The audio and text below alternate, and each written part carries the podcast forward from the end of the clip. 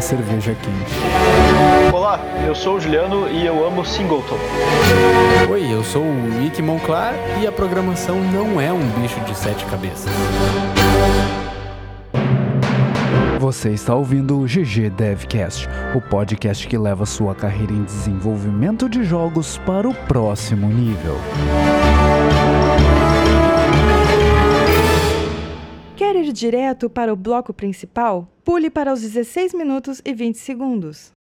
Então, galera, estamos aqui para mais um episódio do GG Devcast. Comigo estão Juliano. Como é que você tá, Juliano? E aí, galera, eu tô muito tranquilo. E vocês? Como é que você tá, Monclar? Eu tô bem, tô muito bem, tô muito, tá tudo muito legal. E você, Baldi? Eu tô bem, cara. Tô, tô meio cansado. Hoje a gente mudou o horário da gravação, né? Gravando de noite. Segunda-feira. Segunda-feira, 10 horas da noite. Mas, mas fora isso, tô, tô de boas, cara. Tô tranquilo depois dessa semana aí. Massa. Ô, Juca, e, e os comentários? Como é, que, como é que a gente tá de comentários lá? Teve muito comentário? Teve pouco comentário? Qual é a nossa repercussão atual? Estamos bombando de comentários. Nós temos, tivemos bastante comentários e a nossa. Eu quero entender por quê, mas o nosso primeiro episódio ele tá sempre gerando mais comentários e mais comentários. Será que o pessoal aprendeu a baixar os outros episódios ou eles não, não conseguiram? Pararam no primeiro? ou, ou tá muito ruim e o pessoal fica no primeiro, né, cara? Pode ser. É uma possibilidade. Eu prefiro não pensar nisso, eu vou só ler os comentários e aí a gente responde alguns deles. Ah, o Igor Bittencourt, ele pergunta o seguinte: Quando bate aquela dúvida, onde vocês procuram a solução? Isso. Google, próximo. E, geralmente eu pergunto pro balde. Olha, dependendo da dúvida, né? Assim. É, essa é uma pergunta é, meio ampla, né? Depende da dúvida mesmo, acho que é bem o que o balde falou, é, mas aquilo de perguntar pro balde é, tem um pouco da sua sustentação, porque a gente tem pessoas referências, né, para algumas alguns certos assuntos. Dependendo do assunto, a gente a gente vai falar com essa pessoa que é referência. Aí acho que isso é um pouco no pezinho do que a gente falou nos episódios anteriores de se envolver com a comunidade e ter as pessoas que vão fazer a curadoria da sua informação, né? Ou que nem o Murilo Gun fala, ou ter a, a pessoa que vai ser referência no certo, em algum certo assunto. Fora isso, Google, né? Fóruns por aí. Fóruns, né? Como é que aquela comunidade de pergunta que todo programador usa mesmo? Quora, Stack, não? Stack Overflow. Ah, Stack Overflow. Stack. Overflow. Não, o, o Quora tem muito, muito anúncio. Ah, é? E, e você tem que ser assinante pra não, não ver aquele painel na frente das perguntas, é meio zoado. Mas tem, tem um ponto, assim, dica de envolvimento com a comunidade, não seja como eu e, e não entre no fórum só pra perguntar coisas, responda também. É, é legal quando as pessoas ah, respondem. Perfeito. Eu, eu costumo ser o, o cara que entra lá, pergunta, quando alguém responde, eu valeu, cara, e eu não respondo nada. Olhei. Mas agora você tá pagando seus pecados, É. tá respondendo todo mundo eu no tô, podcast. tô respondendo todo mundo no podcast, olha aí que legal. É isso. E, e tô, tô, né, me redimindo aqui em rede nacional, falando que eu sou o cara escroto que não responde a sua pergunta. Desculpa, cara. Tá, está perdoado em nome da comunidade obrigado. brasileira. Eu te perdoo também. Quem mais, Juliano? A gente tem o outro comentário, é do Renan Tavares. Ele diz o seguinte: Pessoal, muito obrigado por esse primeiro episódio do podcast feito e também por criarem mais um podcast sobre games, especificamente sobre o desenvolvimento deles. Não estou começando a indústria agora, mas ainda sou novo nela. E por conta de podcasts também tenho sido muito ajudado, com uma grande parte em hoje estar iniciando essa área e com vocês agora terei mais informação ainda. E espero que, como a mim fui bastante ajudado por podcasts, que muitos que queiram começar possam, através de vocês, serem ajudados. Desejo tudo de bom para vocês, vida longa ao GG Devcast, pois conteúdo como o de vocês é muito importante para a indústria de games no Brasil. Abraço. Que legal. O, o Renan Tavares, ele, ele tinha deixado um outro comentário no, no episódio 4, eu acho. Ele comentou que, que tava sentindo falta de uma trilha de fundo baixinha, assim, pra não ficar um silêncio entre os intervalos de fala e dar um Ah, é na conversa. Melhorou aí, ô, ô, Renan? Tá, tá bom agora? Ainda tá baixo? Botar uma musiquinha mais alegre, de repente? Manda seu feedback lá. Agora a gente tem, agora a gente tem até tema do podcast cantado. Se quiser ouvir pra se empolgar, só pegar o link aí. A gente vai iterando no nosso formato também. E aí nós temos o outro comentário do João Silverado, que ele mandou uma pergunta assim que eu gostei bastante. Não tinha respondido dele ainda por texto, mas cabe a gente trazer aqui pro podcast. Ele diz o seguinte: Quanto ao fim do web player da Unity, agora compila em WebGL HTML5. Por que não usaram na época? Isso daqui é a pergunta dele referente ao episódio que a gente falou sobre o port do Ballistic para Steam, né? para a plataforma PC. A descontinuação, né? Exatamente. Alguns motivos para a gente tá, a gente ter levado o Ballistic para o Steam é pela descontinuação do web player da Unity. Agora tem decisões de negócio que eu não saberia dizer ao certo, mas também tem funcionalidades do web player que elas não estavam funcionando naquele momento. Também era uma etapa de era uma etapa bem beta ainda do HTML5 e acho que tem algumas funcionalidades, funcionalidades que ainda não estão sendo suportadas. Por exemplo, a gente tinha o uso muito pesado de textura procedural no jogo, para carregamento mais rápido dos mapas. Então, ao invés de terem texturas como, como DXT, que é o formato da DirectX mesmo, um formato de textura que vai direto para placa de vídeo, ah, o formato como tu imagina o formato JPEG, PNG, são texturas que podem ter 500 KB, 200 KB. A gente usava texturas procedurais, que elas eram feitas através de algoritmo. Elas tinham, elas eram um pouco mais difíceis de serem feitas porque elas eram completamente procedurais, né? Era tudo feito através de um algoritmo, mas elas tinham em torno de 3 ou 4 KB.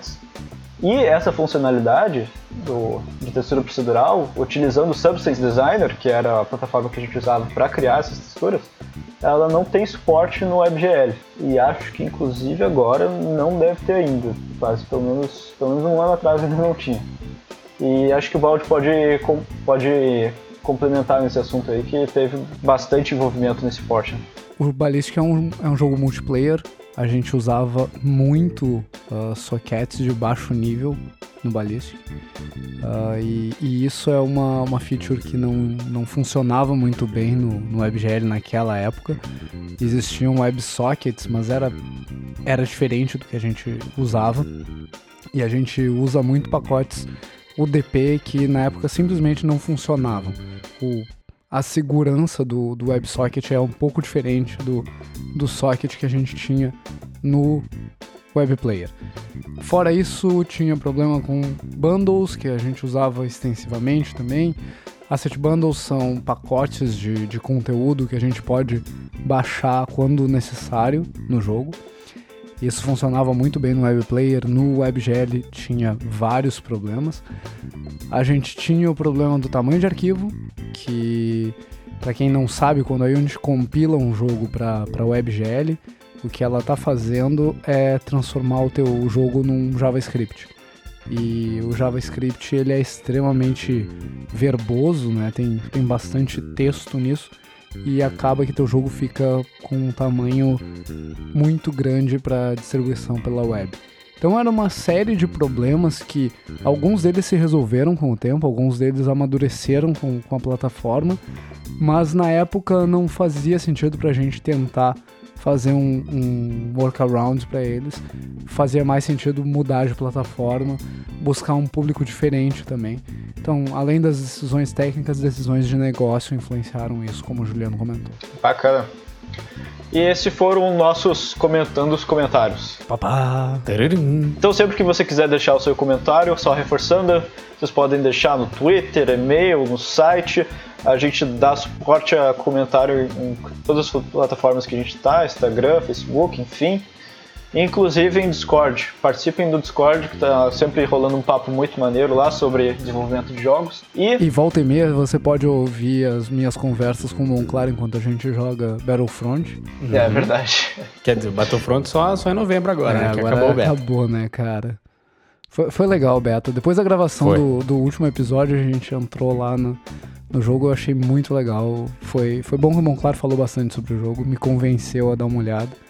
E eu realmente curti bastante o jogo. Bom, promete. Bom. Falando em jogo, Juliano, quais são nossos destaques para hoje? Hoje a gente tem um destaque que tá bombando legal, que é o Relic Hunters Legend, que é feito pela Rogue Snail. Ele é o sucessor do Relic Hunters Zero ele é um top-down shooter online cooperativo, ele está em desenvolvimento agora com o Kickstarter aberto. Dá a sua colaboração lá, a equipe é excelente, tenho certeza que vai sair um produto ótimo. E o que mais, Baldi, quer contribuir? Ah, então, eu, eu, queria falar que ele, ele é o sucessor, então, como o Juliano comentou, do, do Relic Hunters Zero. Uh, e tem um fato interessante sobre a primeira versão do jogo, é que a equipe lançou ele com o código fonte aberto. E eu vou procurar o link, eu não, não lembro se ainda está disponível. Se estiver disponível, a gente deixa o link na descrição aqui do episódio. E o, o Relic Hunters, para quem não jogou, é um jogo muito legal. Essa edição nova promete. A primeira edição teve mais de um milhão de downloads no Steam e, e 80 e poucos por cento de avaliações positivas. Então vale a pena dar uma olhada, vale a pena conferir. Apesar do nome da, do estúdio ser, ser em inglês, né, Rogue Snail, é uma empresa brasileira é, é uma empresa formada por brasileiros e, e, tem colaboradores ao redor do mundo inteiro. Então vale a pena aguardar aí pelo, pelo jogo que está com previsão de lançamento para início de 2018, se não me engano. Inclusive uhum, alguns ex-colegas nossos, né? Sim. Sério? Sim. Tem o Belão, tem a Tamires. Pô, que maneiro, cara.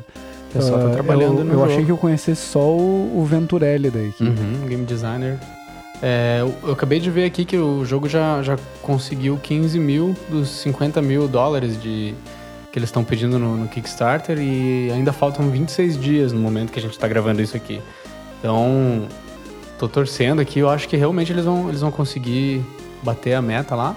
É, e, cara, jogão, meu. É, dá a sua contribuição aí que só, só de ver a arte assim, já tô. Nossa, já tô uhum. maluco pra jogar isso aqui. Tá, tá bonitão. O Relic Hunters Zero eu joguei também no, no Steam. É, qualquer um que quiser baixar, ele é, ele, é, ele é de grátis, totalmente de grátis lá. É divertidíssimo, assim, tem um fio muito maneiro. E é isso aí. E esse, esse novo ele também vai ser gratuito, né? Hum, acho que sim, não sei dizer. É, Estou eu, eu por acho fora. Que sim, acho que ele é um, um play free to play. Free to play. É sim, é sim. Eu acabei de ver no Steam, já, tá, já tem a página do, do Relic Hunters. Relic Hunters Legend já, já tá disponível no Steam a página. Já, e tá como available em 2018 como free to play. Então entra lá no Kickstarter, dá sua contribuição, entra no Steam, adiciona na sua wishlist aí. O jogo brasileiro vale a pena acompanhar aí o que que, que, que vai ser o lançamento desse cara. Muito legal. E aí a gente tem agora Dica dos devs. Fala aí, Monclar, o que, que você tem de dica para nós? Hoje, para combinar com o tema do nosso episódio, eu trouxe o site chamado Code Academy. É, mais especificamente a parte de Learn Python, para você aprender os básicos de Python. Quem me recomendou esse site, na verdade, quando eu estava procurando aprender alguma coisa de programação, foi o próprio Baldi. Lá, quando eu estava na Kiss, ainda eu falei, pô, Baldi, tô a fim de, de aprender a programar alguma coisa para poder me virar é, para não ficar ali, né, só enchendo o saco de vocês na programação. Eu falei assim, pra onde que eu posso ir? Ele falou, ah, vai dar uma olhada lá no Code Academy, cara. Tem, um, tem vários cursos lá, e especificamente o de Python. E fui lá, fiz, aprendi bastante coisa. É, tudo bem que eu não, não continuei praticando, né? Mas o site em si é muito legal, ele tem uma... É, o sistema dele é muito bom para aprendizado, porque você vai digitando na, na na, no próprio browser ali, ele já vai compilando em tempo real, já vai te dizendo se você acertou, se você errou. É, e ele vai te passando, assim, pouco a pouco as liçõezinhas para você, você ir pegando a manha do, um pouco de, da, da programação. E para game designers, assim, é, é, uma coisa que eu tô, eu pretendo ainda pegar mais forte, programação. E eu acho que é uma, uma coisa excelente, porque você vai, vai conseguir se virar. e fica aí a dica. Legal, cara, bacana. O, o site é realmente muito bom, vale a pena. Uh, tem outros cursos ali que valem bastante a pena. Esse de Python eu achei sensacional e, e eles seguem melhorando o curso conforme o tempo passa. Eles escutam muito o feedback da galera. Vale a pena se você está tá querendo aprender a programar, principalmente se sua intenção é aprender a programar Python. E você, Juliano, o que, que nos trouxe hoje? Então, a dica que eu tenho é do Gaming Historian, é um canal no YouTube. Ele é, ele é sobre vários documentários de desenvolvimento de jogos. Então tem sobre a história da Nintendo, tem sobre o envolvimento do Steve Jobs e a participação dele no desenvolvimento de jogos. Eu não sabia que ele tinha participado, tipo, uh, um pouco ativamente também, além de ter criado o Mac, né? Além de ter participado na criação do Mac, né? Ele participou também da Atari. Ele era um funcionário da Atari foi muito legal ficar sabendo disso. Tem um sobre a história da Nintendo, tem uma, tem uma visão bem legal do desenvolvimento de jogos, uma parte mais. Uh, não é tão prática assim, né? Não é um conteúdo muito que a gente vai pegar e, e usar no nosso dia a dia, não é algo que é dicas de desenvolvimento ou algo assim, mas é um pouco de conteúdo para nos inspirar, uh, para pensar no nosso dia a dia, para olhar para trás e aprender com coisas que já foram feitas antes. E é isso aí. É bem, acho um canal bom para inspiração. Legal. Eu trouxe mais um canal no YouTube também, seguindo o Juliano aí, tô copiando ele, uh, que é o canal The Gamer Inside Brasil. É um, é um canal que traz documentários Uh, falando sobre o impacto do videogame no Brasil. Uh, e ele tem, tem várias sessões sobre memórias do videogame no Brasil, sessões sobre cultura gamer, sobre educação e desenvolvimento de jogos, sobre a indústria em geral. Ele é desenvolvido. O, o cara que eu mais conheço, pelo menos, o cara que eu conheço dentro do, do The Gamer Inside é o Jesus Fabre. O Jesus Fabre é, é um jornalista e trabalha com relações públicas para empresas de jogos. Trabalha com a gente na Kiris divulgando os nossos projetos. E, e é um canal bem legal, tem, tem conteúdo relevante para a indústria e vale a pena dar uma, dar uma conferida lá. Muito legal. Show. Grande Jesus. E eu vou aproveitar o, o gancho do, do Juliano que o Juliano falou do Steve Jobs. O, o nosso tema hoje é aprender a programar e como que isso pode te ajudar, uh, não importa em que área tu, tu esteja do desenvolvimento de jogos.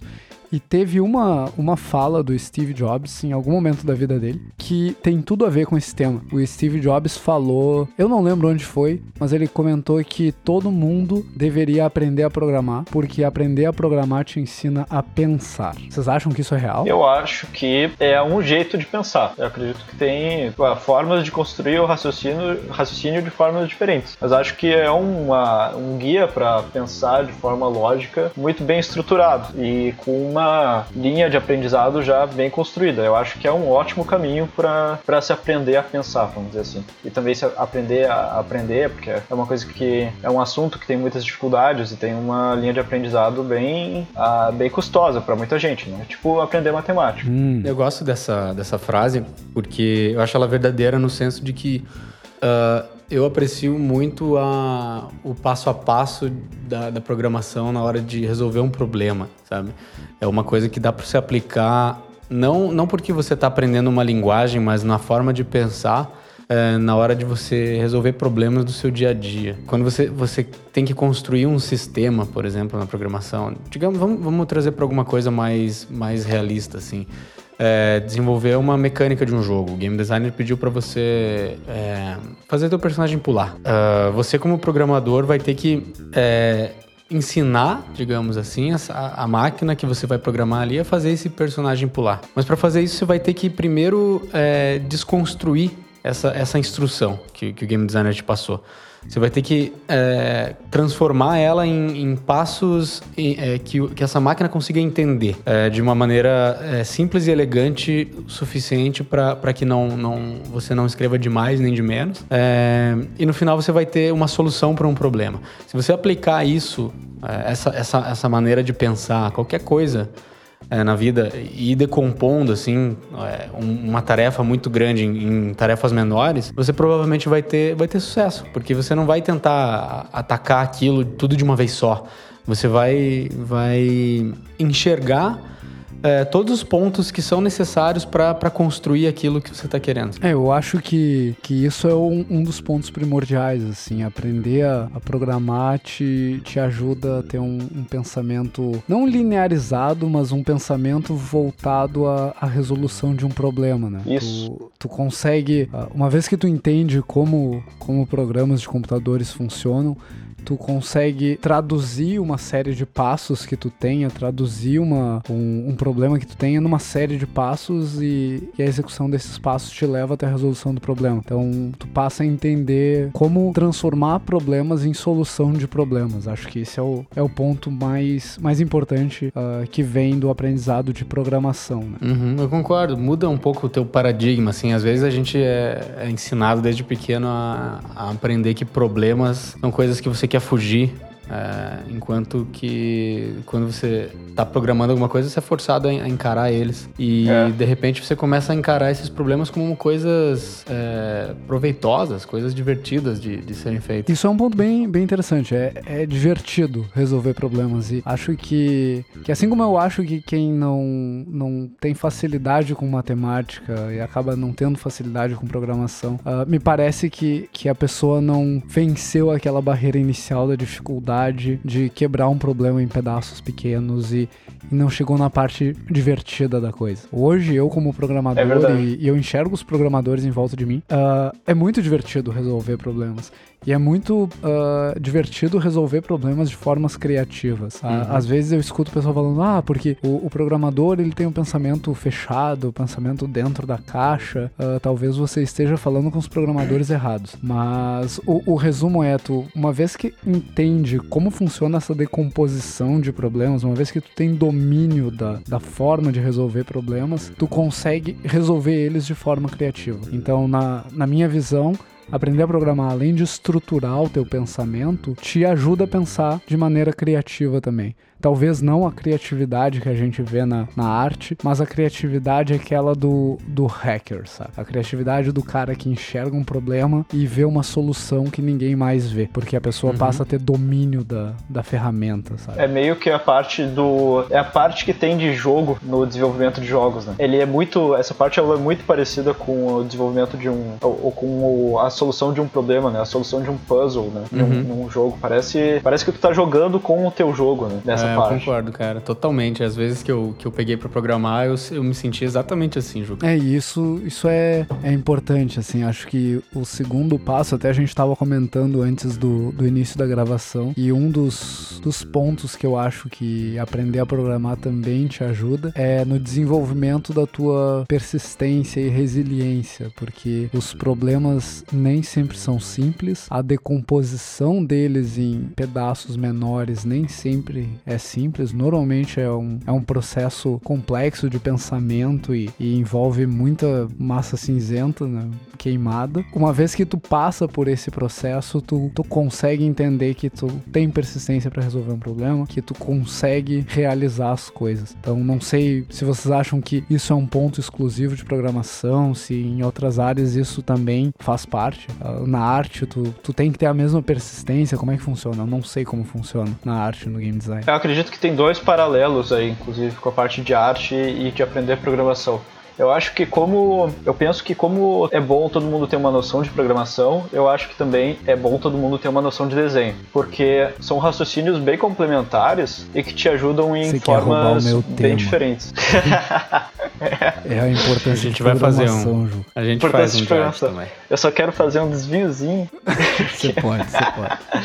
Porque as duas coisas se complementam, sabe? Ah, tu vai aprender a desenhar, você vai ter vai ter formas de te comunicar de jeito muito mais elaborado, eu imagino, do que só verbalmente, sabe? Enquanto que a programação vai te trazer essa parte estruturada, pensar o raciocínio lógico e então acho que são conhecimentos bem complementares assim e que ter uma ter um pezinho um pouco em cada é uma, uma coisa excelente. Contribui para o profissional de uma forma excelente. E aí, pegando na tua pergunta de a resiliência aplicada ao desenvolvimento da arte, é isso? Isso, exato. Uh, porque eu sinto muito forte isso na programação. Se tu, se tu desiste do problema facilmente, tu, tu tem mais dificuldade de, de aprender a programar. Parte do processo do, do aprendizado é ficar em cima do problema, às vezes ficar olhando para um quadro em branco e, ok, como eu resolvo isso? E, e às vezes o teu cérebro não te dá uma resposta imediata disso e, e tu tem que persistir, tu tem que ir atrás, tu tem que forçar teu cérebro a, ok, cara, vamos trabalhar junto e vamos achar uma solução para isso. Vamos Sim. diminuir esse problema, quebrar ele em pedaços menores. Ok, agora eu entendo, eu sei resolver esse pedaço. E aí é tu verdade. vai conquistando esse terreno, sabe? Ou às vezes tu fica o dia inteiro pensando, ou a semana inteira, enfim, mas o dia inteiro, no exemplo que eu vou dar, e aí tu dorme e tu acorda, opa, não, é tal jeito, tá ligado?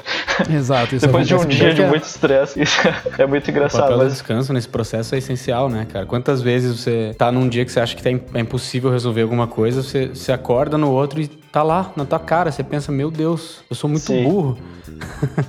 E É, isso aconteceu comigo cara, ontem. tá na, na tua cara. Isso acontece muito frequente, com muita frequência. Mas, assim, na arte eu acho que é, é a mesma coisa, assim, na, na questão da persistência. Quando tu tá desenhando e tu tem uma referência, por exemplo, de um, de um artista e tu quer ter, aprender algumas coisas que o artista quer fazer, ah, parece que é a mesma frustração que eu sinto com programar algo e o negócio não, simplesmente não compilar ou não chegar no resultado que eu, que eu quero. Quando eu tô desenhando, pintando e eu não chego no resultado, no estilo que eu quero chegar com aquele artista, ou ah, tudo tá funcionando muito bem na minha cabeça, eu desenho e sai tudo horrível, a frustração é bem semelhante, assim. Então eu acredito que a resiliência, resiliência também é, é bem, é bem na mesma linha, assim. Inclusive quando eu ia desenhar com o Cauã e com o Dakas, que são colegas nossos, a gente saía pelo Tecnopuc desenhando, a gente tinha discussões sobre como solucionar o desenho de algumas plantas, por exemplo. E eu vejo isso muito como paralelo com o brainstorm da programação.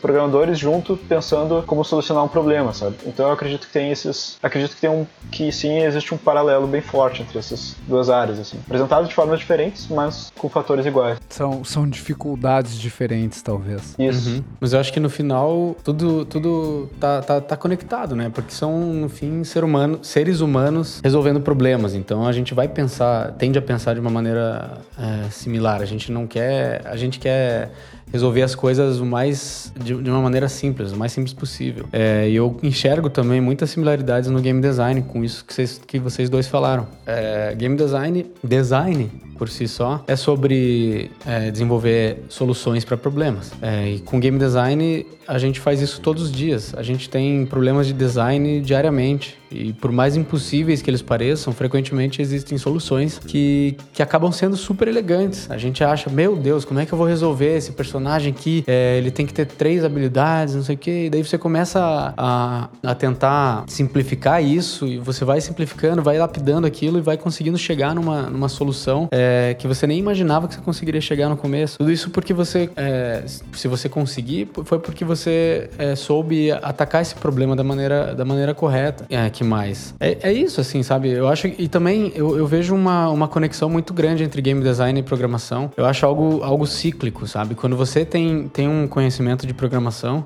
Eu digo isso pela Ludum Dare que eu participei, que, que foi algo que eu, que eu fiz por conta. É, existe uma certa coisa, é, é uma coisa, uma sensação única de você estar implementando o seu próprio jogo, a sua própria ideia, é, e que na hora que você está ali é, escrevendo o teu código, fazendo aquilo de fato, assim, a mão na massa, tem ideias que surgem só naquele momento, que, que eu, não, eu não consigo fazer é, isso surgir quando eu tô só lá paradão, pensando, olhando para uma planilha de Excel, sabe?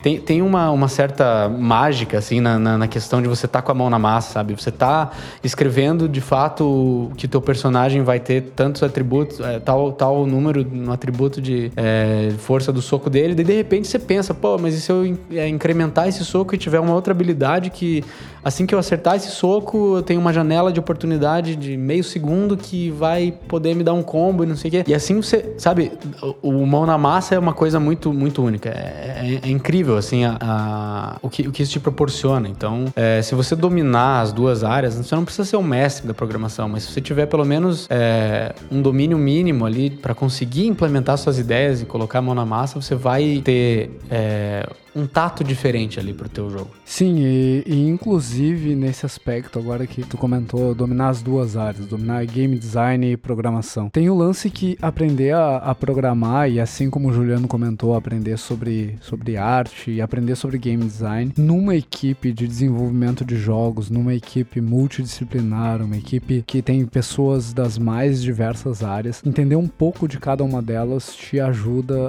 a comunicar melhor com o time, né? Então, Uhum. aprender a programar vai te ajudar a falar melhor com programadores, mas não só com programadores. Aprender a programar, se tu é um game designer, por exemplo, pode te ajudar a, como o Claro falou, ah, olhando um Excel, por exemplo. O Excel uh, nada mais é do que um editor de planilhas eletrônicas, certo? E dentro dele tu cria equações, cria uh, fórmulas que vão massagear os dados que tu tá trabalhando. E entender de programação pode te ajudar a simplificar o teu trabalho dentro do Excel também. Então, Com certeza. pensando além do vou programar um jogo, pensa em, em em como aprender a programar pode diminuir o impacto de tarefas repetitivas no teu dia a dia. Pensa que aprendendo a programar, tu pode, sei lá, tu tá, tu, tu é o Juliano agora, tá lá na, na cabeça do Juliano. Ah, não.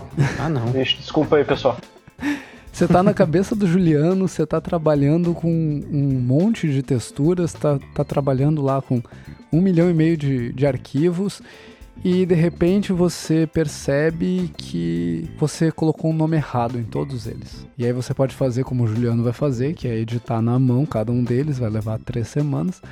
Ou não, você pensa, putz, eu posso usar aquilo que eu aprendi lá no, no Code Academy e fazer um script em Python que vai fazer a mesma coisa em três minutos enquanto eu vou buscar um café. Então tu consegue usar a programação para simplificar o teu dia a dia. Tu pode usar, se tu é um game designer e usa planilhas para editar os teus jogos, editar o, o balanço dos teus jogos. Talvez tu consiga criar funções que tu precisaria de um programador para que elas funcionassem decentemente e te ajudassem efetivamente a melhorar o teu trabalho. Não, sou um uhum. artista. Pô, talvez tu consiga fazer um programa simples dentro do 3D Studio Max que vai simplificar a tua vida enquanto tu tá animando um personagem. Tu pode criar, sei lá, uma macro no Word para preencher todos os dados que tu precisa para um determinado documento, se tu for um, um gerente de projetos, se tu estiver indo para essa área, sabe? Então, programação não, não é só entrar no baixo nível lá e resolver problemas ridiculamente complexos uh, do desenvolvimento de jogos. Não, usa a programação uh, e, e, isso não importa o quanto tu sabe, mas o quanto tu te envolve com isso. Usa a programação para resolver as tarefas do teu dia a dia. Não, não fixa essa ideia de, ah, eu vou aprender a programar para programar um jogo sozinho. Não, usa isso como uma ferramenta, sabe? Não sei o que vocês Boa. acham dessa viagem toda. Não, eu acho excelente isso, cara. É, eu acho que é isso aí. Até, inclusive, puxando essa na parte de comunicação, inclusive, quando a gente está desenvolvendo um jogo, a gente está desenvolvendo um jogo. A gente não está fazendo um desenho, a gente não está fazendo uma animação 2D, a gente não está fazendo um programa convencional. Então, quando tu está desenvolvendo a material para esse jogo, é, é, importante tu entender parte do processo. É importante tu se preocupar um pouco com as outras áreas também e se preocupar um pouco com a programação também, porque é to todas elas vão, com, vão compor o produto final. Né? Uhum. Exato. É, afinal, você está você tá trabalhando no computador, sabe? É, quanto mais você souber sobre essa, essa máquina que você está mexendo, melhor. Se você souber como é, criar um script lá para o teu programa, para o teu Photoshop, para fazer um auto-exportador específico de alguma coisa assim, melhor.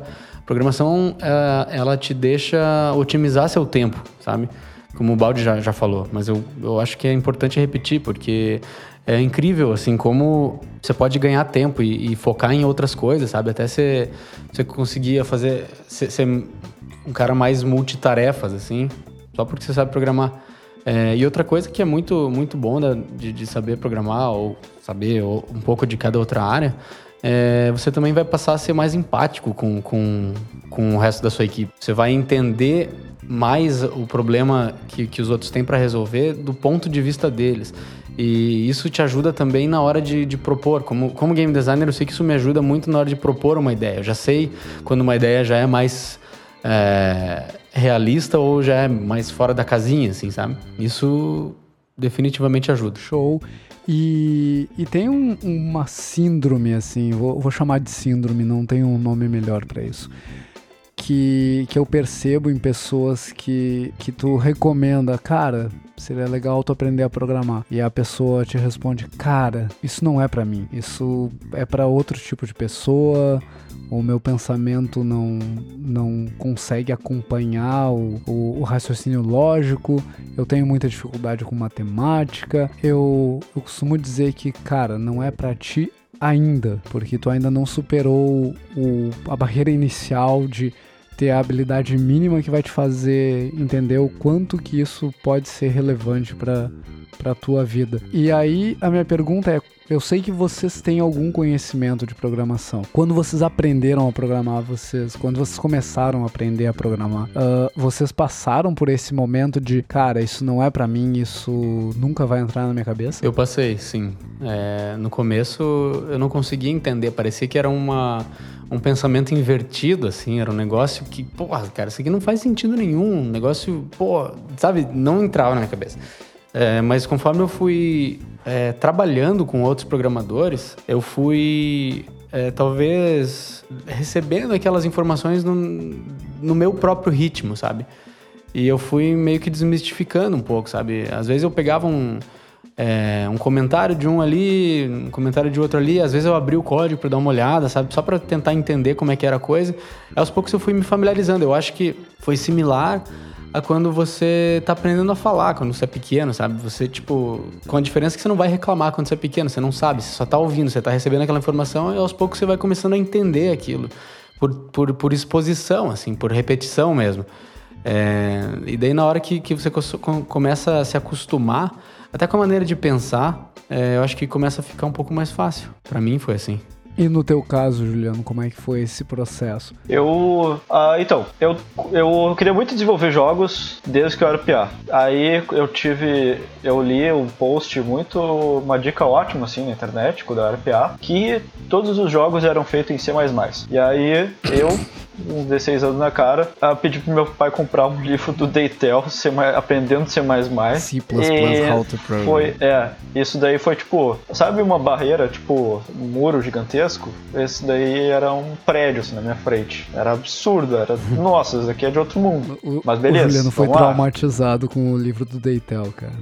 Todos fomos. Eu fui traumatizado. E aí, tá, já deu pra fazer algumas coisas lá, com SDL ainda, coisas bem básicas. Mas, mas aí eu, aquilo ali me traumatizou de fato e eu fiquei sem programar durante o quê? Uns 5 anos. Porque daí eu descobri que tinham uh, pessoas que faziam 3D no desenvolvimento de jogos. E aí eu achei muito mais maneiro. Ah, não sei querer ofender ninguém. Tudo bem. e aí, eu não vou te cortar. E aí eu fui aprender. aí eu fui aprender a fazer 3D. E quando eu voltei a finalmente começar a programar, ah, dois, três anos atrás, eu sabia, eu já tinha como certo que em algum momento da minha vida eu ia ter que aprender a programar, não ia ter como fugir disso. E eu meio que me sentia como se não tivesse um membro do meu corpo, assim, ser programar. Sentia como se ah, eu não conseguia falar com o programador. Não, é como se tentasse falar e as palavras não saíam, sabe? Isso que eu é, ia... É um negócio sufocante, Eu ia sabe? perguntar, inclusive, tá, tu disse que sentiu que tu precisava aprender a programar. Por que que tu te surgiu esse sentimento? Porque parte por, por para expressar as coisas que eu precisava gerar demanda ou que eu precisava entender como o sistema estava funcionando ou como as ferramentas como eu usava no trabalho funcionavam, eu precisava entender de lógica de programação. E até porque quando tu está desenvolvendo um, jogo, desenvolvendo um jogo, muitas vezes tu vai mexer com ferramentas que são desenvolvidas para desenvolvedores. E essas ferramentas que são desenvolvidas para desenvolvedores, elas não têm uma interface que interface do Photoshop, elas não têm uma abstração enorme como tem uh, outros programas de 3D, então essa, ela não é tão humana. Ela, essas, essas ferramentas de desenvolvimento elas são mais máquina mesmo, né? Elas são mais cruas, né? E aí é, é difícil de mexer sem entender um pouco de lógica. E aí é por isso que para mim era como se eu tivesse, como se eu não soubesse literalmente falar uma língua. Então eu comecei a aprender a programar até porque eu também comecei a ter interesse por desenvolver uh, algumas experiências experimentações próprias, ter, desenvolver alguns projetos experimentais. E aí eu pensei, tá, vou fazer uma coisa pequenininha. E aí assim foi indo, fazer coisa pequenininha, agora quero fazer essa outra coisa. E aí acho que o truque foi começar com um escopo limitado, assim, como um segredo que é para qualquer área. Boa. Sim. Uhum. Eu queria comentar algo nisso aí também. É... Eu acho que, como, como eu falei, como nós estamos falando aqui que é, as, as, áreas se complementam, é, eu recomendo, assim, se você quer aprender a programar, fazer isso que o Juca falou. É, mas talvez tentar focar no game design. Para daí você já matar dois, com, dois coelhos com uma, uma cajadada. Você pensa, pensa em alguma feature, alguma mecânica simples pro teu jogo, alguma coisa assim, porque aí você vai ter um objetivo do que programar e é, vai ser mais, mais fácil, talvez. Talvez você não perceba tanto a, a, escalada. Você vai, vai ser movido por, por um objetivo, sabe? Eu acho que é mais, é mais fácil do que é, falar assim, eu quero programar, tá, e agora? O que, que eu vou fazer? Tá lá sentado na frente do PC e por onde que eu começo? Começo por algo simples, como é que eu vou fazer para meu personagem andar do, do ponto A ao ponto B? Só isso. Aí depois que ele andar, ah, beleza, e agora como é que eu faço para eu girar ele, andar pro lado? Enfim, e assim você vai, vai se, se propondo, se propõe a desafios que você acredite que estejam um pouquinho à frente do que você já conhece. Ah, isso é uma dica bem relevante.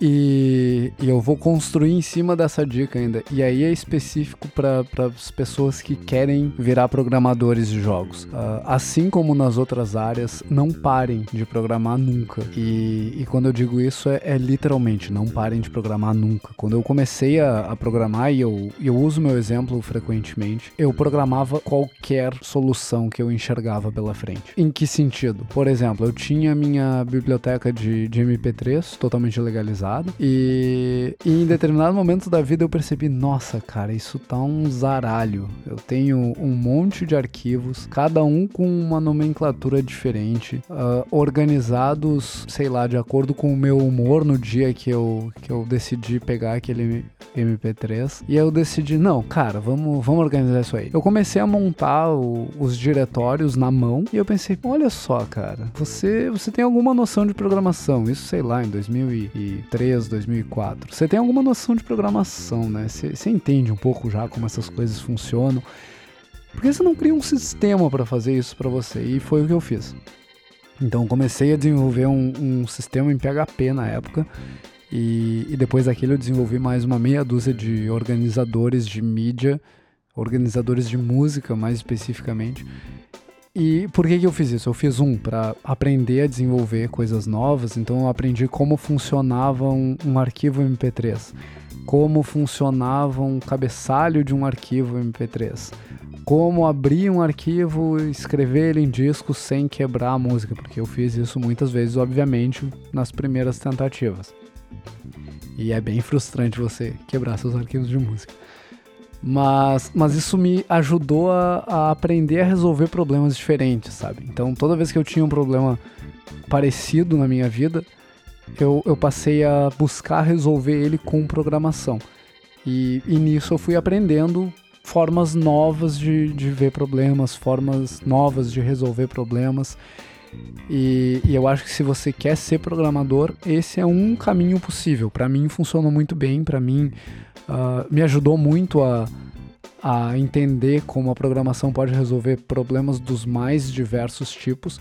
Se você não quer ser programador, se, o seu, se a sua intenção é trabalhar em uma das outras áreas, uh, como a gente já falou ao longo de, de toda a nossa conversa aqui, existe uma medida pro quanto que você precisa saber de programação e essa medida a pessoa mais certa para dar é, é tu mesmo, sabe?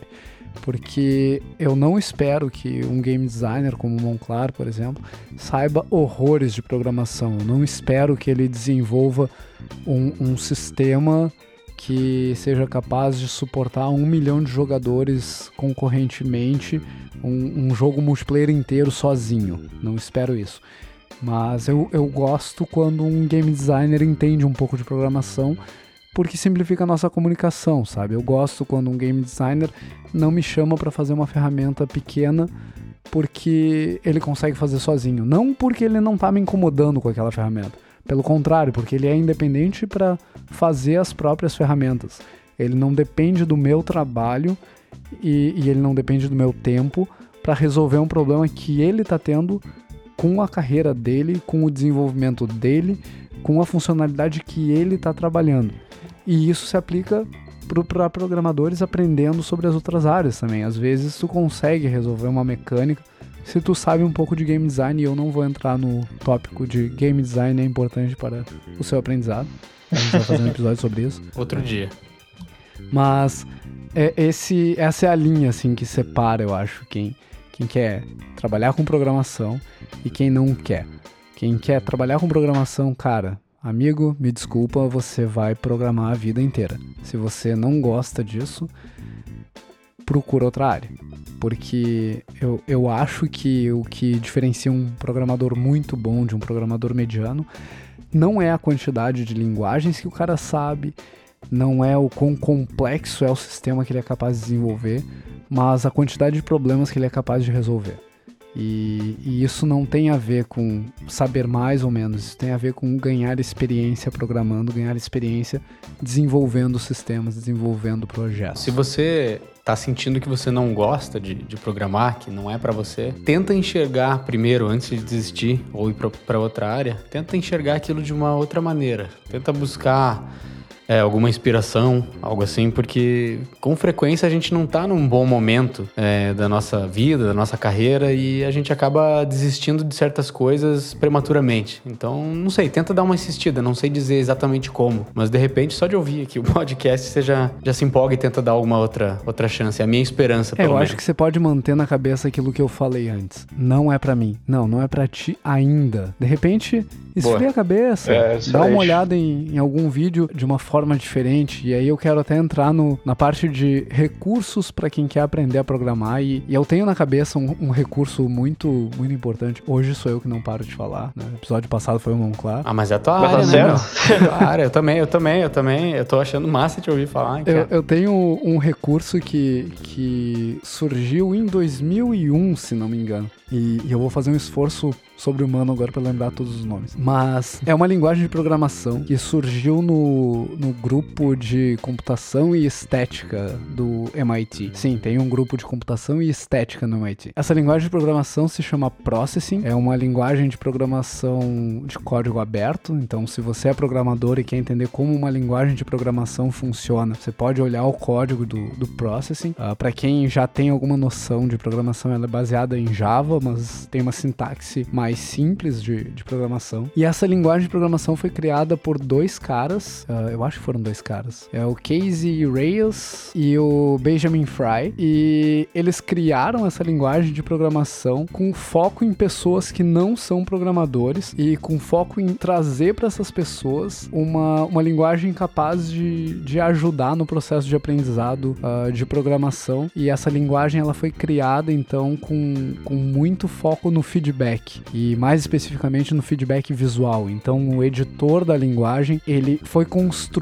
em volta de trazer feedbacks visuais para as pessoas que estão aprendendo a programar processing, para as pessoas que estão usando processing como sua linguagem de programação. E acabou que ela foi adotada por pessoas que trabalham ah, em, com arte, pessoas que trabalham com arte eletrônica, tipo músicos, DJs, ah, artistas digitais, ah, adotaram essa linguagem primeiro porque ela é realmente mais simples de aprender, segundo porque em algum momento o, o Arduino, que é uma plataforma ah, digital, é um, é um microcontrolador, putz, agora ficou difícil da pessoa que tá ouvindo entender. É, é como se fosse um computador. Só que não. É, é uma plaquinha que, que te permite controlar sistemas e, e tu consegue programar essa plaquinha para fazer coisas que, que tu queira. Por exemplo, eu sou DJ, eu quero programar um sistema de luzes. Então, em algum momento, o pessoal que desenvolveu essa plataforma, o Arduino, permitiu que tu fizesse essa programação desse teu sistema de luzes usando Processing. Então, essas pessoas que, que criam ah, digitalmente passaram a adotar essa linguagem porque ela é simples e ela integra com uma plataforma que permite controlar hardware também. E o Arduino aí é uma, é uma plataforma bem simples de, de entender também. E aí eu falei em algum episódio, não lembro que episódio foi, acho que foi no terceiro ou segundo episódio, eu falei sobre o, o Coding Train, que é um canal no YouTube, e o cara que, que é dono desse canal, o, o cara que é um instrutor ali, ele usa Processing na maioria dos vídeos que ele faz. E ele usa Processing para programar joguinhos, para programar equações matemáticas, visualização de equações matemáticas, e ele faz isso de uma maneira super didática. Então, acho que vale a pena olhar esse canal também, acho que vale a pena olhar Processing se você está querendo aprender a programar. Se você quer ser programador, se você não quer ser programador, acho que vale o, o aprendizado aí, é um, é um ponto de partida bem interessante. Ah, eu quero ver o É, próximo. eu também né? fiquei com vontade de ver o próximo. Massa. E, e vocês aprenderam como a programar? Do tipo, o Juliano foi traumatizado com o livro do Deitel, mas depois, como que tu, tu buscou esse conhecimento? Tem algum, algum recurso que o pessoal possa olhar online? Tem alguma coisa, algum livro que depois te tirou esse trauma? Cara, pra mim, assim, foi é, bem atrelado a isso que tu tava falando do Processing, mas eu já, eu já, já vi muito programador defender mergulhar pesadamente na teoria antes de ir pra prática. Ah, talvez tenha um bom motivo pra isso, eu não, não sei muito bem qual é. Pra mim, o meu, a minha linha de raciocínio foi transformar programação num jeito de eu ter o feedback visual o mais rápido possível. Então é bem como isso que tu falou do Processing, de, de a linguagem baseada em feedback, né? Quando eu tava programando em C Sharp na Unity, eu já tava, tipo, quero ver o movimento do player. Já tava, tipo, fazendo do jeito que era me dava mais satisfação possível, me dava mais recompensa possível, aprendendo algumas coisas muito simples, sabe? Tipo, ah, tem que fazer o comando aqui pra movimentar algumas coisas. Tá, já tá movimentando. Opa, porra, porra, fiz o cubo aqui e mover. Pô, tá maneiríssimo isso aqui. E tipo, não é nada demais, sabe? Mas tava, é muito divertido fazer. e aí, fiz o negócio mudar de cor. Ah, tá mudando de cor esse bagulho aqui. E também. Mas tipo, não dá uma satisfação nisso, cara. Primeira vez que você faz isso é incrível. É. É a coisa mais básica que tem, mas é muito legal. E aí eu, ah, junto com isso, eu fui acumulando, acumulando, acumulando em cima, de- ah, em cima disso, deixando sistemas cada vez mais complexos. E isso foi, isso foi assim. Até agora também acho que ainda funciona assim, porque ainda estou num processo de aprendizado bem iniciante. E em que momento Mas- entraram os, os shaders na tua vida? Porque. Ah, shaders. né, o Juliano não, não fala das próprias habilidades, mas o, o Juliano é, é o cara é. que, que mais entende de shaders na, na Aquiles ali hoje. Pelo menos se não for o que entende Não mais, é sei. um dos dois que entende mais de shaders. Tem que mudar teu, teu Twitter pra Shader em vez de 3D Ju. Shader Eu acho que eu não sou o cara que. Eu não sou o cara que entende mais de shaders na Aquiles, mas ah, como eu aprendi. Definitivamente não sou o cara que entende mais de shaders na Aquiles, mas como eu aprendi Que humilde, shader foi. foi fazendo a mesma coisa. Foi pegando. Esse foi mais na linha de tutorial mesmo, porque. Ah, é muito difícil fazer shader, cara. No início foi uma barreira absurda, porque tu tem que fazer muito código antes dele, dele gerar alguma coisa, sabe? Tu tem que escrever muita coisa. E aí ele tem um, É o inverso daquela tua experiência na Unity, de ter bastante É, recompensa é. com pouco esforço. Exatamente, porque tinha que fazer, escrever muito código antes de ter algum resultado, e isso foi uma barreira inicial assim muito grande, sabe? É, Mas o- aí é teimosia pura. O shader é engraçado que entre fazer o Hello World em shader, que é, sei lá, pintar toda a malha da mesma cor, e fazer alguma coisa Isso. relevante é um, é um salto homérico, assim, né? É, mas mesmo pro Hello World, tu precisa, ah, pelo menos na Unity, tu precisa declarar tuas propriedades, tu precisa iniciar o shader, tu precisa botar ele daí dentro de um CG Program, aí tu precisa fazer o programa de vértice, aí tu precisa fazer ah, passar a informação da malha do programa de vértice pro programa de pixel, e aí sim no programa de pixel tu escreve a cor, tipo, caramba, sabe? É, eu, eu já cansei só, de- só de ouvir. E então eu para iniciar a programação de shader aí sim eu vi fui com um vídeo tutorial, eu fui com eu fui com ah, iniciando num curso online mesmo, sabe? Não foi num curso online pago, foi num curso online gratuito. Vamos deixar o link aí. Foi no CG Cookies. Então eu fiz todas as coisas que eu gosto bastante de fazer quando eu estou aprendendo alguma coisa, que é imprimir uma apostila só o sentimento de ter uma, uma apostila impressa, pra mim, eu não sei porquê, mas me ajuda pra caramba. E é muito legal ficar anotando coisa nela, desenhando em cima dela as coisas, os resultados e minhas observações conforme vai aprendendo, sabe? Essa parte de ter um negócio tátil, ah, fica a dica, não sei se funciona pra todo mundo. Pra mim, funciona, que- funciona que é uma maravilha. E aí eu- o que eu fiz foi ir no ah, Unity Books, ou Wikibooks, Wikibooks de shader da Unity, e imprimir tudo numa apostila. Usei essa apostila como referência e fui usando o CG Cookie, que é um site que tem vários tutoriais de aprendizado de CG em várias formas de CG, 3D, animação, ah, até programação na Unity mesmo, mas tem uma parte de shader lá que é assim, ó, excelente. E aí eu aprendi seguindo esses cursos. E é, pegando o shader que já existia, modificando eles. Eu sei que ah, tem várias pessoas que aprenderam shader mais desse jeito da força bruta de tipo pegar shader existente e ir modificando eles e ver o que que dá, sabe? Uhum. Pra mim foi mais no, no estilo peguei uma, um, um método E pronto, tu acha que aprender a, a programar shaders tem essa esse feedback visual mais, mais claro do que programar, sei lá, dentro da, da Unity? Ou tu não recomenda as pessoas irem por esse caminho? De aprender shaders pra aprender a programar? Eu acho que são duas coisas bem diferentes. Uhum. Eu acho que eu acho que aprender a programar, fazer programar comportamento, personagem, programar gameplay, programar ah, popular dados, fazer ah, tra- tratar esses dados, eu acho que é bem diferente de tratar shader, de programar shader. Tem algumas similaridades, né? As duas têm lógica, mas ah, no shader tu ah, dependendo da complexidade do shader, mas tu dificilmente vai chamar um método, por exemplo, que tem na que, que vai usar muito na programação, né, extensivamente na, na, programação convencional. No shader, às vezes tu vai usar, às vezes não. Ah, se tu está começando, tu vai só escrever uma linha de, de comandos que vai rodar em sequência, sabe, uma atrás da outra, e já vai ter o resultado final, que é um negócio também que é bem diferente do, do da programação convencional, é, um, é algo que o shader também ele vai rodar em paralelo, né? Então ele vai rodar todo, todos os versos vão rodar ao mesmo tempo. Depois vai rodar todos os pixels, todos os pixels vão rodar ao mesmo tempo também. Que eu acho que é uma coisa bem bem diferente da programação, assim. Então eu recomendaria pegar cada um uh, separado, aprender uma coisa, depois aprender outra. Aprender os dois ao mesmo tempo deve ser uma coisa meio traumática, porque vai começar a misturar coisas de um no outro. Mas é, essa é a minha, essa é a minha dica. Assim. Legal. Aprender uma, depois a outra, separar os dois. Show, show de bola. É, eu, eu até ia voltar naquele ponto ali que tu, tu comentou da, da teoria, aprender a teoria antes e, e aprender a prática depois. Eu teve uma época da vida que, que acreditava que o cara tinha que aprender a teoria primeiro. Uh, teve uma época que eu acreditava que o cara tinha que aprender a prática primeiro, ou seja, aprender uma linguagem de programação. Hoje eu acho que existem as duas possibilidades e aí depende do que você quer fazer da vida. Se você quer ser programador, eu acho que você tem que aprender as duas coisas em paralelo.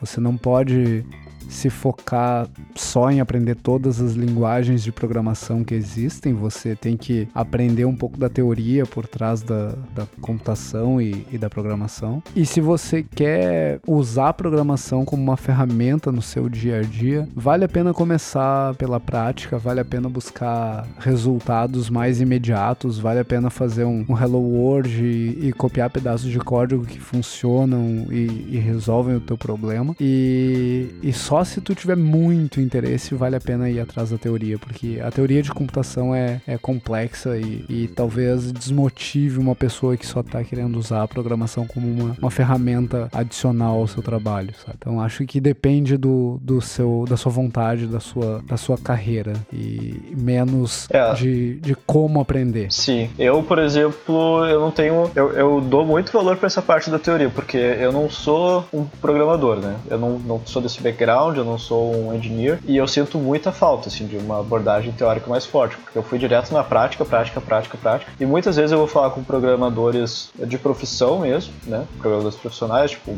Balde, ou Tinos, Cicus, e eles vêm me dizer, tá, esse teu problema aí já foi resolvido de 50 formas diferentes por várias pessoas diferentes. Ou, uh, isso daí, por exemplo, uh, tu tá usando isso daí no teu jogo, isso daí que tu tá usando é um singleton, e eu nunca tinha ouvido falar de singleton na minha vida, sabe? Uh, que eu quero dizer é da importância da teoria. Daqui a pouco eu tenho que resolver problemas de trajetórias mais complexas entre o, o meu planeta e um asteroide, por exemplo, que eu tô fazendo o jogo do planeta e tem que se mover e uma base de teoria seria tipo muito bem-vinda. E, e eu não tenho, porque eu fui direto na prática, na prática, na prática.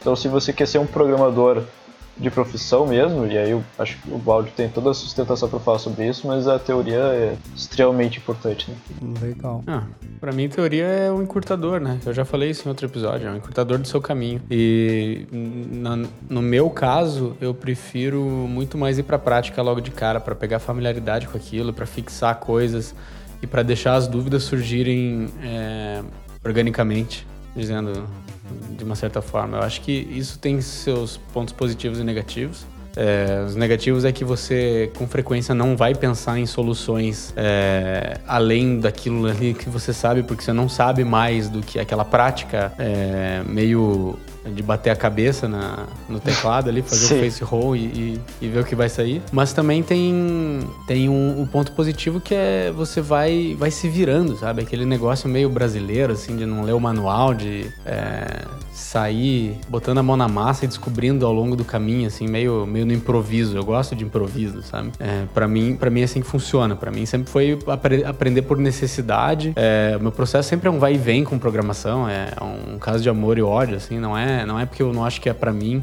Mas tem vezes que eu me sinto é, totalmente é, averso à programação, mas tem vezes também que eu me sinto extremamente atraído e eu preciso aprender, eu preciso me atualizar, eu preciso, tipo, pelo menos é, eu coloco um objetivo assim bem simples. Eu preciso fazer esse personagem aqui, fazer tal coisa. É, e daí eu vou lá, faço isso, tô satisfeito por mais algum tempo e aí volto pro meu game design lá. É, meio que parece que é um, é um momento de é, cooldown, assim, que eu tenho. É, só pra dar uma espairecida. Eu saio um pouco do game design, programação, faço alguma outra coisa e daí depois eu volto. É isso, mas é. Eu mesmo assim reconheço que preciso dar uma, dar uma focada, assim. Porque tem várias ideias que eu, que eu quero executar já faz tempo. E a programação é a única, a única barreira que me separa dela. Legal, cara. Uh, então, para mim, acho que o, o resumo que fica é programação é relevante, independente da, da carreira que você, você, é. escolha. E principalmente porque pode te ajudar não só a, a se comunicar melhor com programadores no, no seu time, mas, mas também te ajudar pessoalmente e profissionalmente a resolver problemas uh, simples ou, ou se tu te aprofundares mais, mais complexos, mas pode te, te dar poder para evitar resolver problemas repetitivos na mão. E, e se tu é programador, programador, cara, me desculpa, ou se tu quer ser programador, me desculpa, mas é um negócio extremamente viciante e é extremamente divertido trabalhar com programação. É, é só isso que eu tenho para dizer para vocês. E, e, se você escolheu trabalhar com programação, muito, muito bem, você escolheu a carreira certa. Uh...